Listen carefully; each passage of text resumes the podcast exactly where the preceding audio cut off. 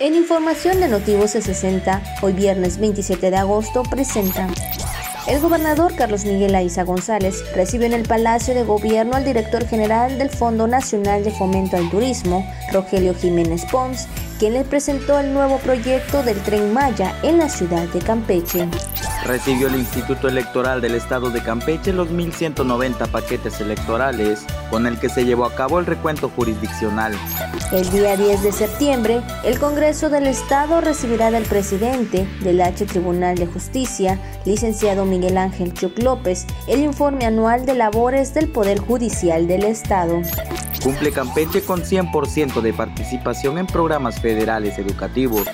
El Tecnológico Nacional de México, Campus Lerma, entregó becas, una de 100% y 6 de 50% a 7 egresados del Colegio de Estudios Científicos y Tecnológicos del Estado de Campeche.